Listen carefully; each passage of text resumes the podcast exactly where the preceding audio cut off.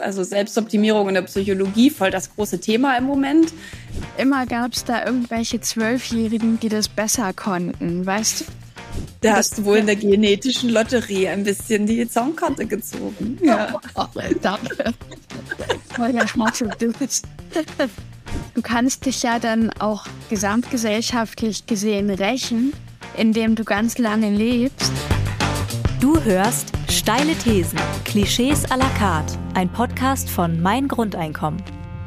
Ja, hallo und herzlich willkommen zu unserem Podcast Steile Thesen. Mein Name ist Helene Bockhorst, ich bin Comedian und ich habe mich verabredet mit Susanne, auf die ich mich sehr freue. Hallo. Hi Helene, schön dich mal wieder zu sehen. Ähm, ich bin Susanne Fiedler, ich bin ähm, Forscherin zum Thema Entscheidungsforschung, vor allem hier an der Wirtschaftsuniversität in Wien. Ja, wie man sehen kann, heute in meinem Büro. Und ich freue mich auf das Gespräch mit Helene, die ich vor einiger Zeit kennenlernen durfte und ähm, mit der ich gemeinsam schon eine kleine Miniserie aufgenommen habe zum Thema unterschiedlichste Themen eigentlich. Ne? Wir haben schon echt über jede Menge unterschiedlichste absurde und vielleicht auch ganz passende Thesen geredet in der Vergangenheit. Zum Beispiel sowas wie Menschen sind von Natur aus faul oder der Reichtum in Deutschland ist voll fair verteilt. Oder wir haben über sowas geredet wie, ähm, dass halt auch Leute, die unter Umständen von Sachen profitieren können, am Ende es gar nicht ähm, befürworten, obwohl sie da eigentlich von profitieren würden. Mm, wir haben über Klimaschutz ein bisschen gesprochen und äh, wie wir so Leben umstellen. Also wir hatten schon einen ganz schön bunten Mix in den letzten Serien und würden da eigentlich ganz gerne weitermachen, weil irgendwie gibt's immer wieder neue Themen, über die wir so reden wollen würden. Und so auch heute. Genau, ich bin schon gespannt, was wir für neue steile Thesen heute auseinandernehmen dürfen. Ähm, Heute liegen sie ja bei dir. Ich habe sie noch gar nicht gesehen und du hast wahrscheinlich noch nicht gelunzt, oder? Ich habe sie nur gerade ausgedruckt. Soll ich dir die erste mal vorlesen? Ja. Also die erste These schnall dich an. Ähm, die erste These ist, Selbstoptimierung macht uns zufriedener und stressresistenter. Hm. Also ich meine, also Selbstoptimierung, ich weiß nicht, erstmal muss man überlegen, was zählt da eigentlich so drunter. Ne? Also Selbstoptimierung in der Psychologie, voll das große Thema im Moment, ähm, weil es geht im Grunde darum, wie wir uns an allen möglichen Stellschrauben verbessern können. Also so im Sinne von äh, physisch, psychisch, ja, in, in Form von besser essen, besser bewegen, besser denken, schlauer sein, entspannter sein. Also da ist, gehört alles dazu, von dem man so zumindestens, wenn man lange drüber nachdenkt, denkt, ach ja, das wäre eigentlich schon gut, aber in dem Moment, wo es dann wirklich darum geht, es zu machen, wir häufig mit unserem inneren Schweinehund doch den Schritt nicht gehen.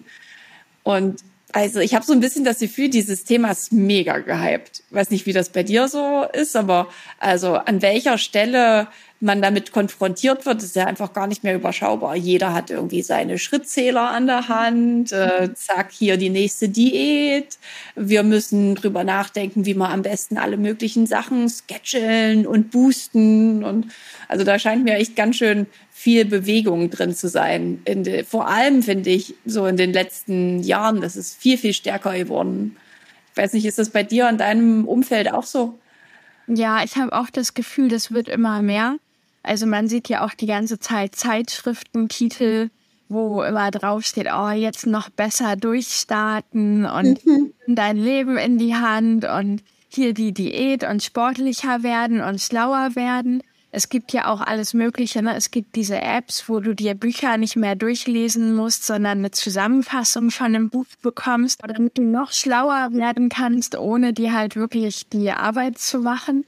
Und ähm, ja. ich glaube, ja, also auch so in dem privaten Bereich sickert das ja immer mehr rein. Ich musste auch gleich an die Fitnessarmbänder denken, weil ich habe natürlich auch eins. Und inzwischen ähm, verbessere ich mich da in Sachen, wo ich am Anfang noch nicht mal wusste, dass es die gibt. Also ja. ich wusste nicht, dass ich eine Herzfrequenzvariabilität habe. Aber wenn mir jetzt diese App sagt, dass die schlecht ist, dann will ich die natürlich verbessern. Und dann werde ich auch hektisch, wenn es nicht besser wird, so. Und natürlich kann man immer noch was finden, wo man noch besser wird. Aber ja, voll. Und die Frage, macht es dich entspannter? Also führt das dazu, dass es dir tatsächlich besser geht, dass du jetzt nach deiner Herz äh, was Raten Vari Variabilität schauen kannst? Ja, das ist die Frage. Ne? Also in der These heißt es ja, man wird dann zufriedener und stressresistenter. Mhm. Und äh, stressresistenter kann ich mir noch so ein bisschen vorstellen. Also ich könnte mir mhm. vorstellen, mhm. ne, wenn ich jetzt regelmäßig joggen gehen wollen würde, zum Beispiel, ähm, dann wäre das sicherlich gut für meinen Körper und vielleicht würde ich dann auch Stress so ein bisschen besser wegstecken. Oder wenn ich mich gesunder ernähre, ne, dann falle ich vielleicht auch nicht ganz so schnell tot um, sondern es dauert einfach noch ein paar Wochen länger. Aber ähm, zufriedener kann ich persönlich mir jetzt eigentlich nicht vorstellen, weil ich glaube, je mehr man den Blick so auf Details richtet, die man noch immer weiter verbessern kann, umso unzufriedener wird man am Ende. Ja, und also ich glaube, da gibt es so zwei Sichten aus der Psychologie raus. Zum einen natürlich total gut, immer wieder so das im Blick zu haben. Ne? Was sind Schritte, die ich gehen kann, da auch ganz bewusst äh, auch trackbare Sachen zu machen, also diese Fitness-Tracker oder generell diese ganzen Apps, die irgendwie gucken, oh, was habe ich gegessen, was habe ich getan, was für vielleicht auch prosoziale Ziele habe ich mir gesetzt. Ja, man kann ja durchaus auch solche Sachen tracken wie, wie oft war ich eigentlich nett äh, einfach im Rahmen der Woche, wie, oft habe ich eigentlich ein Kompliment gemacht oder jemandem ein kleines Geschenk oder auch einfach nur Aufmerksamkeit, die spendet. Und ähm, diese Form des, ich, ich denke, das ist ein little bit, bisschen wie eine Pandemie. Ne? Wir, wir wollen eigentlich alles messbar machen. Alles wird so optimiert, dass wir es irgendwie auch zeigen können, dass wir da die Kurve abbilden können von den Dingen, die wir halt schon erledigt haben. Wieder another Checkpoint. Diese Woche war die Herzratenvariabilität super und mein Schlaf sah auch super aus und ich habe auch die 10.000 Schritte reingekriegt. Super. Der nächste Check. Das macht es zum einen leichter, tatsächlich Dinge zu tun, die ich mir langfristig eigentlich auf meine Agenda geschrieben habe. Mhm. Etwas, was uns tatsächlich zufriedener macht. Ja, also, dass es eine Unterstützung ist.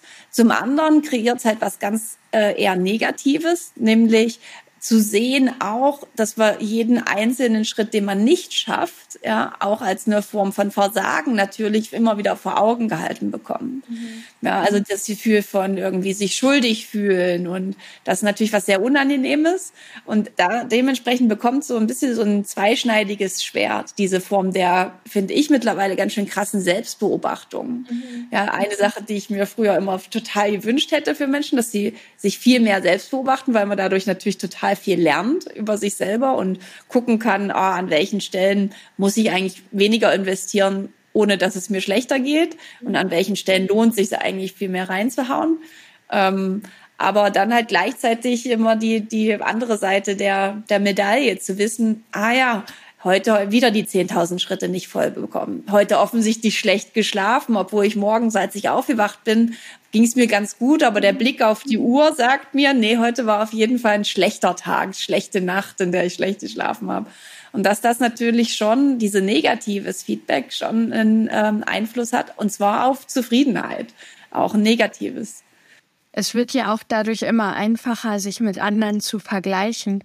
Also ja, voll. Ich ja. weiß jetzt zum Beispiel, dass ich zu den schlechtesten 40 Prozent in meiner Altersgruppe gehöre was die Herzfrequenzvariabilität angeht.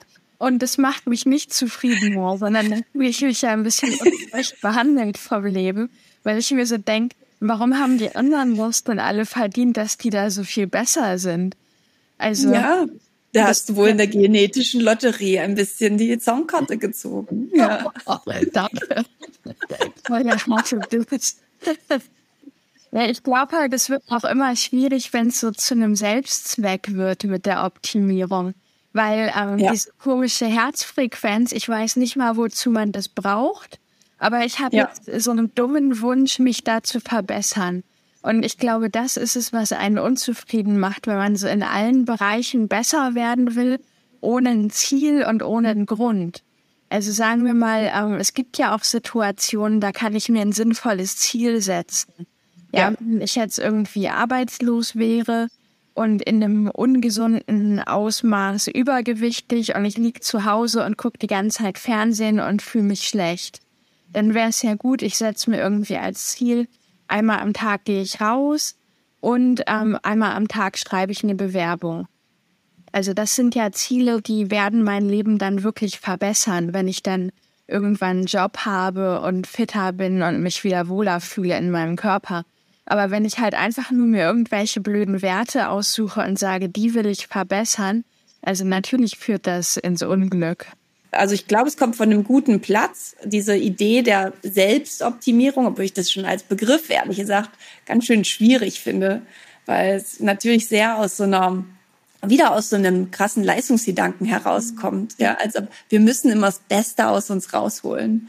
Was soll das eigentlich heißen? Also ähm, an, in dem Moment, wo ich also viel in Fitness und Gesundheit investiere, investiere ich offensichtlich an anderer Stelle nicht. Ist ja nicht so, dass wir unbegrenzte Ressourcen haben. Mhm. Heißt nicht, dass ich das nicht machen sollte, aber dass das Leben halt am Ende irgendwie so ein Mix ist, wo man ausbalanciert zwischen unterschiedlichen Bedürfnissen und Zielen ja, heißt halt auch, dass wenn ich halt eine Sache besonders gut messbar mache und auf diese Sache optimiere, dass andere Sachen hinten runterfallen. Mhm. Ja, und nur weil ich jetzt gerade zum Beispiel eine coole Fitness-App habe, aber keine coole irgendwie Freundlichkeits-App, mhm. heißt das, dass ich dann einfach äh, sehr viel besser darauf geeicht werde, es sehr viel präsenter ist, jetzt auf Fitness zu optimieren, als zum Beispiel auf vielleicht äh, Nettigkeit im eigenen Umfeld. Mhm.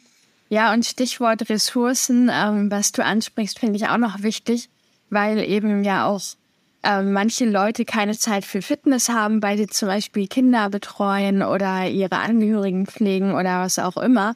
Also da hat ja auch nicht jeder die gleichen Ressourcen.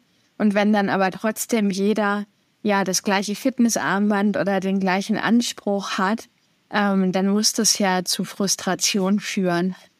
Ja, voll. Also da kann man sicher noch viel mehr drüber reden. Ein bisschen neugierig, neugierig was die nächsten äh, Karten fragen.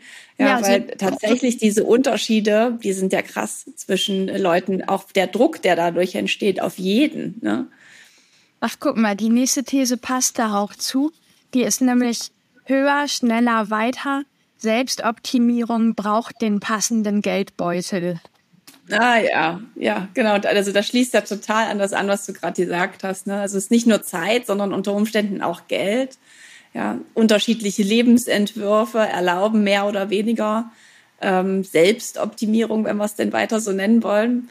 Ja, wenn ich irgendwie dran denke, ich glaube, wenn man beim, beim Rauchen schaut, ist es so, dass ich glaube, habe ich die Zahlen dann noch im, im Kopf, kriege ich nicht mehr zusammen. Also auf jeden Fall der Anteil der Raucher, die versuchen, mit Rauchen aufzuhören, ja, in einer eher niedrigen Einkommensgruppe, äh, haben halt eine viel schlechtere Chance tatsächlich, dieses äh, Ziel zu erreichen. Und das liegt nicht nur daran, dass die weniger motiviert sind, sondern auch einfach am Geld. Ja, also weil solche Programme kosten Geld, Ersatzleistungen kosten Geld, ja, in einer Art und Weise das Leben umstellen kostet Geld, also bestimmten, bestimmten Trigger-Situation nicht mehr ausgesetzt zu sein, kostet Geld, weil was man ja häufig macht, um eine Sucht zu ersetzen, sucht man sich eine andere, eine, die ein bisschen weniger ähm, gesundheitsschädigend ist. Ja, und dementsprechend versucht man da so ein neues Pattern, ein neues Muster zu etablieren. Und da ist es einfach Geld schon spielt eine große Rolle, weil es einem natürlich viel mehr Möglichkeiten gibt, viel mehr Zugriff auf Unterstützung auch für so eine Form von äh, Optimierung oder Verbesserung der eigenen Lebensumstände. Ja, das hätte ich jetzt auch vermutet, dass halt die Klientel von so Selbstoptimierungskursen oder Coachings oder so, ja, voll, die, ja. ja die Leute sind, die Geld haben ähm, die ja. aber ja unfairerweise häufig eh schon ein relativ gutes Leben haben, ähm, wo wahrscheinlich schon so die wichtigen Säulen für Zufriedenheit schon da sind und es dann nur noch um so Kleinigkeiten geht, die die verbessern wollen. Und also meine Vermutung wäre halt, dass die Leute, die das am nötigsten hätten und jetzt wirklich ein ja wirklich Schwierigkeiten haben in ihrem Leben, dass die es sich dann nicht leisten können, ähm, unter einer guten Anleitung das anzugehen. Ja, es ist die Anleitung und denk mal, äh, du hast äh, das ist bei der letzten, einer der letzten Folgen erzählt, ne? Da ging es darum, wo gehen wir eigentlich unser Bio-Zeug kaufen. Ja, und dass es einfach für bestimmte ähm, Einkommensgruppen total undenkbar ist, äh, sich komplett bio zu ernähren, weil es natürlich einfach viel zu teuer ist. Es gibt also, es fehlt Zugang zu bestimmten also Bio ist ja nicht immer gleich gesund, ja, aber jetzt auch zu gesunden Lebensmitteln, frischen Lebensmitteln, die man also häufig als gesünder natürlich äh, zu sich nimmt. Dann auch einfach Transport, ja, also sowas wie, wie komme ich da hin? Ich muss unter Umständen einfach halt das kaufen, was bei mir in der Nähe ist, wenn ich äh, auf öffentliche Verkehrsmittel angewiesen bin, potenziell nicht da wohne, wo es die guten Sachen gibt, wenn man jetzt einfach mal nur ans Essen denkt. Und das finde ich ganz schön krass, auch die Erwartung zu haben, dass also jeder, jeder kann sich doch gesund ernähren. Jeder mhm. kann, ja. Und in einem bestimmten Maß stimmt es sicher, aber also die Betonung liegt auf bestimmtes Maß, weil es ist für einige einfach sehr viel schwerer als für andere. Also allein die Möglichkeiten, ja, wie leicht bestimmte Verhaltensänderungen sind, ist ja sehr durch meine Umgebung bestimmt. Ja, und ja. Äh, das finde ich, also da von allen dasselbe zu erwarten und dementsprechend natürlich auch irgendwie diese Schuldgefühle zu erzeugen, so, ey, ja, äh, schau einfach mal an, dass du dich mal gesund ernährst, ist halt eine ganz schön hohe Erwartung für ähm, jemanden, der dazu gar keinen Zugang hat. Ja, total. Das ist halt echt auch ein bisschen unfair, weil ähm, es ja nicht am Wissen liegt. Also ich glaube, viele Leute heutzutage wissen, wie man sich gesund ernährt. Aber wenn man äh, einigermaßen vermögend ist, dann kriege ich die ganze Zeit ähm, Werbung angezeigt. Dann gibt's halt für solche Leute so Fertiggerichte oder so ähm, Kochboxen, wo nur gesunde Sachen drin sind. Ja. Und dann kannst du dir da irgendwas holen und das warm machen und hast eine total ausgewogene Mahlzeit. Und das kostet aber dann irgendwie, keine Ahnung, ja. 12 Euro oder so für eine ja. Mahlzeit. Für eine Sache, also wo ich auch denke, so, das ist ja krass, dafür kann ich ja eigentlich in ein Restaurant gehen. Ja. ja. Und dann ist aber die Werbung dafür, jeder kann ab jetzt sich gesund genau. ernähren. Und das ist halt ja. so geil, weil das pflanzt den Leuten so ein, ja, wenn du das nicht machst, dann bist du selber schuld. Und das stimmt halt einfach nicht. Und mit ja. dem Sport genauso. Also wenn man reich ist, dann kann man sich irgendeinen so Personal Trainer holen. Und natürlich. Und den hätte ich tatsächlich auch ganz gerne manchmal. Ja, weil natürlich bleibt man immer dran, wenn da so ein knackiger junger Typ einen die ganze Zeit anschreit und man sich vor dem nicht blamieren will. So stelle ich mir jedenfalls vor. Ja. Ich mache noch nie einen Bootcamp für Helene. Ja. Und wenn ich aber hier alleine zu Hause mir irgendwie auf YouTube so ein Video von Pamela Reif anmache und nach fünf Minuten denke, du blöde Kuh, jetzt lass mich mal in Ruhe und das wieder ausmache, das ist natürlich nicht so leicht, das durchzuhalten. Ja, voll. Braucht viel mehr Selbstkontrolle, ja, wenn man so externe Mechanismen halt nicht einkaufen kann. Ich habe mal geguckt, es sind ähm, in, in 2020 haben sie mal geschätzt, wie viel es kosten würde, sich sozusagen gut zu ernähren, also als Einzelperson im Monat. Finde ich also überraschend niedrig, aber das kann auch an Österreich liegen, weil hier kostet alles äh, wahrscheinlich so 30 Prozent mehr, was äh, Lebensmittel angeht. Auf jeden Fall es liegt die Schätzung bei 190 Euro in etwa, die man braucht, um sich vollwertig ernähren zu können. Und wenn man dann mal in die ähm, Grundsicherungssätze reinguckt, die zum selben Zeitpunkt, ich glaube bei mh, hm, irgendwie 160, 100 50 Euro oder so liegen. Ja, da siehst du also, das ist jetzt keine riesige Diskrepanz, aber die ist da. Da wird also von vornherein bei der Bemessungsgrundlage schon gar nicht drüber nachgedacht, ob die Leute sich damit jetzt wirklich gesund ernähren können. Ja, und das ist ja wirklich nur ein absolutes Minimum von dem, was irgendwie erreichbar sein sollte. Das heißt schon, es wird also schon per Definition eigentlich ausgeschlossen, dass man das machen kann. Und wenn du beim Einkaufen halt durch Mangel und Sparen getrieben bist, dann kannst du halt schlecht auch noch gucken, ob das jetzt wirklich die beste Vollkost ist, die man sich halt so zusammenstellen kann. Ich finde aber 190 Euro ist schon ähm, sehr niedrig geschätzt. Also ich finde ich auch. Ne? Stellen, ja. dass das eher so ein theoretisches Rechenbeispiel ist. Ähm, je nachdem, wie da die Methodik war, aber vielleicht haben die da auch Leute ja. hingesetzt und für alles so das günstigste Angebot aus irgendwelchen ja. Aspekten raussuchen lassen. Nur in der Realität fährst du ja nicht in fünf Supermärkte und kaufst dann überall das günstigste, sondern ja. du musst halt in den Supermarkt bei dir in der Nähe. Und ich glaube, dass es dadurch in der Realität mehr kostet als diese 190 Euro. Also Total. Scheint mir ja. schon sehr niedrig geschätzt für eine wirklich gesunde Ernährung. Ja, und wenn dann also Zeit und Geld eingeschränkt ist, dann also gute Nacht. Mhm. Ja.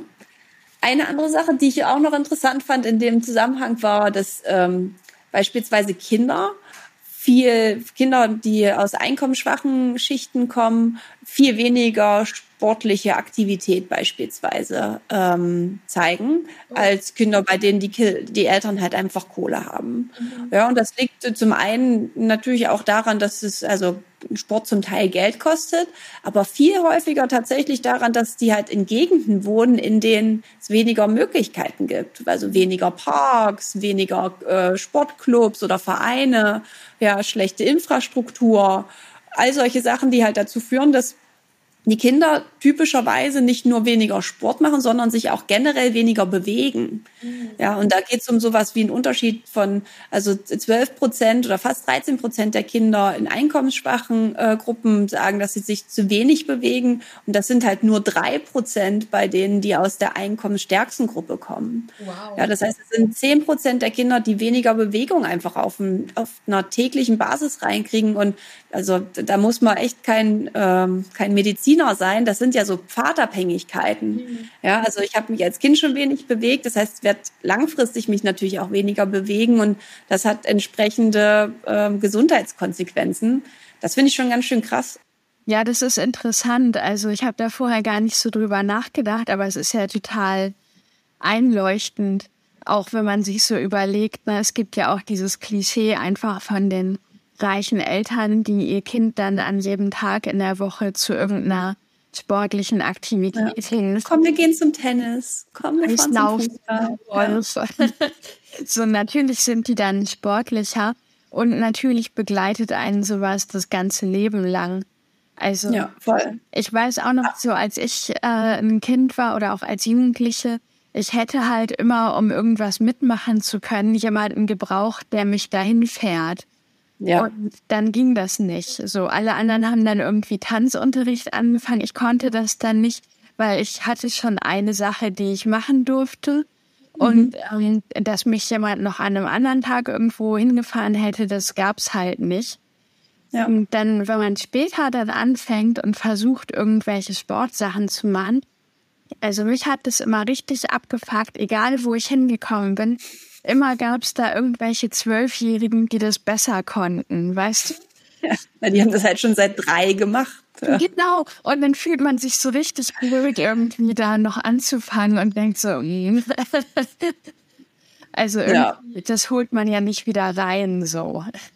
Also besser ist natürlich immer die, die Optionen zu haben, die Möglichkeiten da irgendwie ähm, mitmachen zu können, die Bewegung sich abzuholen. Aber finde ich ganz schön krass, was dafür Kosten einfach auf einen einschlagen, wenn man das wirklich machen möchte. Ja, und ja. dann stell dir mal vor, wenn du irgendwie mehrere Kinder hast und dann haben die irgendwie ja. nach Hauseweg noch Hunger oder so, dann ist ja, ja. der Monat gelaufen. Jo, ist also, also mich wundert die Zahl am Ende nicht. Ja, klar kann man das mit irgendwie anderer Bewegung ersetzen, aber es gibt halt echt ganz schön viele Sachen, wo Dinge, die die Freude machen, Spaß machen, die halt einfach nicht zugänglich sind für ähm, Leute, die weniger Einkommen haben. Ja, und das heißt, wir gucken da über Geld, aber auch über Zeit, ja, die wir nicht haben, um sie zu investieren. Ich guck mal, was die nächste These sagt. Ähm, mehr Sport, weniger Alkohol, länger leben und mehr leisten. Selbstoptimierung macht niemand für sich, sondern für andere. Hm. Ist eine steile These. Ja, ist es. Und ein bisschen, also, hm, ich kann weder Ja noch Nein sagen. Irgendwie. Also mal ganz von mir aus betrachtet, habe schon ganz häufig ein Bedürfnis, irgendwie Sachen irgendwie effizienter zu machen, weil ich die Zeit gerne für was anderes hätte. Also ich habe zum Beispiel angefangen, diese Pläne für mich zu machen, wo ich immer am Freitag mich hinhocke und dann für die nächsten zwei Wochen durchplane, was ist da alles drin. Und da hocke ich mich hin und schreibe vor allem im ersten Schritt mal auf, was ist das Wichtigste für mich, das mache ich als erstes rein und dann fülle ich den Rest der Woche sowohl mit Arbeit als auch mit privaten Sachen. Und das ist also was, was ich glaube, was auf jeden Fall unter Selbstoptimierung fallen würde, weil das soll mir am Ende des Tages irgendwie mehr Zeit geben für die Dinge, die ich schätze und gut finde und es vor allem zu einer bewussten Entscheidung machen. Und das ist sicher nichts, wovon, ich glaube, da profitiert jetzt im ersten Schritt mal niemand anders von, mhm. äh, außer ich, ich selbst. Und mich hat auch niemand aufgefordert, das zu tun. Das heißt, es gibt schon etliche Dinge, bei denen ich glaube, dass ich eine Selbstoptimierung vornehme, die irgendwie durch meine intrinsische Motivation kommt und die auch auf mich gerichtet ist. Aber dann gibt es natürlich auch diese Sachen, wo ich einfach na, schon irgendwie triggert bin durch Social Media, irgendwie Instagram-Posts, hier das leckere Essen, du nicht für die gesamte Woche vorkochen, das wäre doch total super. Und dann machst du diese Fotos davon. Und da gibt es schon etliche Sachen, wo ich glaube, dass das auch von außen kommt und natürlich auch unter Umständen von außen gewollt ist. Ja, also gibt sicher solche und solche Situationen. Ich glaube, in diesem Selbstoptimierungsgedanken, da steckt ja schon ähm, so dieses Kapitalistische drin, ne? dass man halt mhm. ähm, leistungsfähig sein soll und ja, als ob man es der Welt so ein bisschen schulden würde, die bestmögliche Version ja. von sich selber zu sein. Und ich glaube, es wäre halt manchmal ganz befreiend oder ganz gesund, dass man sich halt zugesteht, ähm, in manchen Sachen einfach nicht so gut zu sein und auch ein paar schlechte Eigenschaften zu haben. Also warum kann mhm. ich denn nicht in irgendwas einfach schlecht sein, aber Spaß darin haben? So, das wäre ja auch mal schwierig. aber ähm, Vielleicht ist das Next Level sozusagen. Ja, optimiere deine Selbstakzeptanz. Ja, so mit auch von den schlechten. schlecht sein. Ja. Aber ich glaube auch, dass da was dran ist, was du sagst, dass man es sich selbst eben auch erleichtern kann durch manche Arbeitstechniken oder indem man eben mit seiner Zeit irgendwie achtsamer umgeht. Mhm. Also so manche Sachen, ähm, die ich im Studium gelernt habe, da hatte ich mal so ein Seminar in Zeit- und Selbstmanagement. Und mhm. es hat mir zum Beispiel schon geholfen, so dass ich dann die Hausarbeit nicht am letzten Tag erst anfange, sondern ja. zumindest eine Woche vorher vielleicht mal äh, den Rubicon überschreite und da ein Dokument anlege und ein paar Stichwörter reinschreibe und so. Also damit kann man sich selber ja auch dann Druck wegnehmen, gerade wenn man sonst dazu neigt, Sachen so aufzuschieben also da gibt es ja wirklich viele Angebote, zumindest von meiner Uni zum Beispiel, die mir helfen, da hinzukommen. Ne? Besseres Time-Management, besseres Leadership, bessere. Ähm, letztens habe ich ein Seminar zu Mindfulness gemacht. Alles eigentlich, um mich selbst zu optimieren. Im Sinne von, damit ich der Organisation natürlich auch hoffentlich langfristig und halt auch aktiv zur Verfügung stehe. Und ich weiß immer nicht so genau, wie ethisch das ist. Einerseits tut mir das natürlich total gut. Zum anderen finde ich es auch ganz schön anmaßend, ne? dass Arbeitgeber jetzt so auch so einen Eingriff in meine eigenen Verhaltensweisen irgendwie nehmen, die gar nicht notwendigerweise direkt gekoppelt sind an meine äh, Arbeitsleistung, wie sie in meinem Dienstvertrag vielleicht steht. Mhm. Das ist irgendwie, also ich bin da so hin und her gerissen. Zum einen finde ich diese Angebote super. Also bei uns sind die zum Beispiel völlig freiwillig. Ja, dementsprechend ist das also mein, meine Wahl, das zu tun. Aber ich finde, es kommuniziert natürlich auch was. So, ich, mhm. halt das Management geht viel tiefer rein eigentlich, als es bis, also zumindestens wahrgenommen für mich früher der Fall gewesen ist.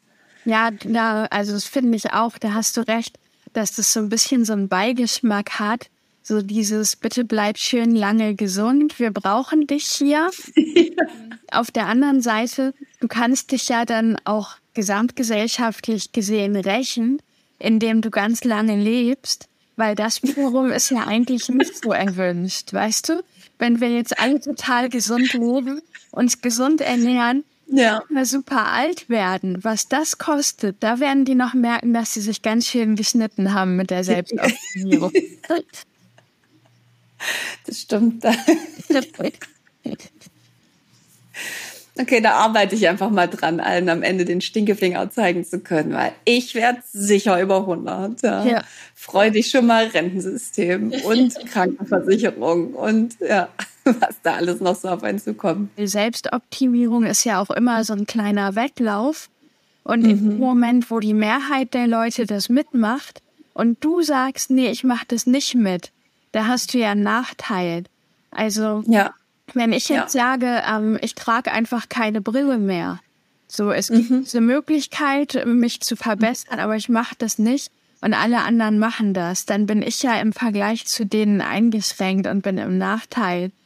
Und ja. es gibt ja auch zunehmend so technische Möglichkeiten der Selbstoptimierung, also dass man irgendwie einen Chip einpflanzt oder so.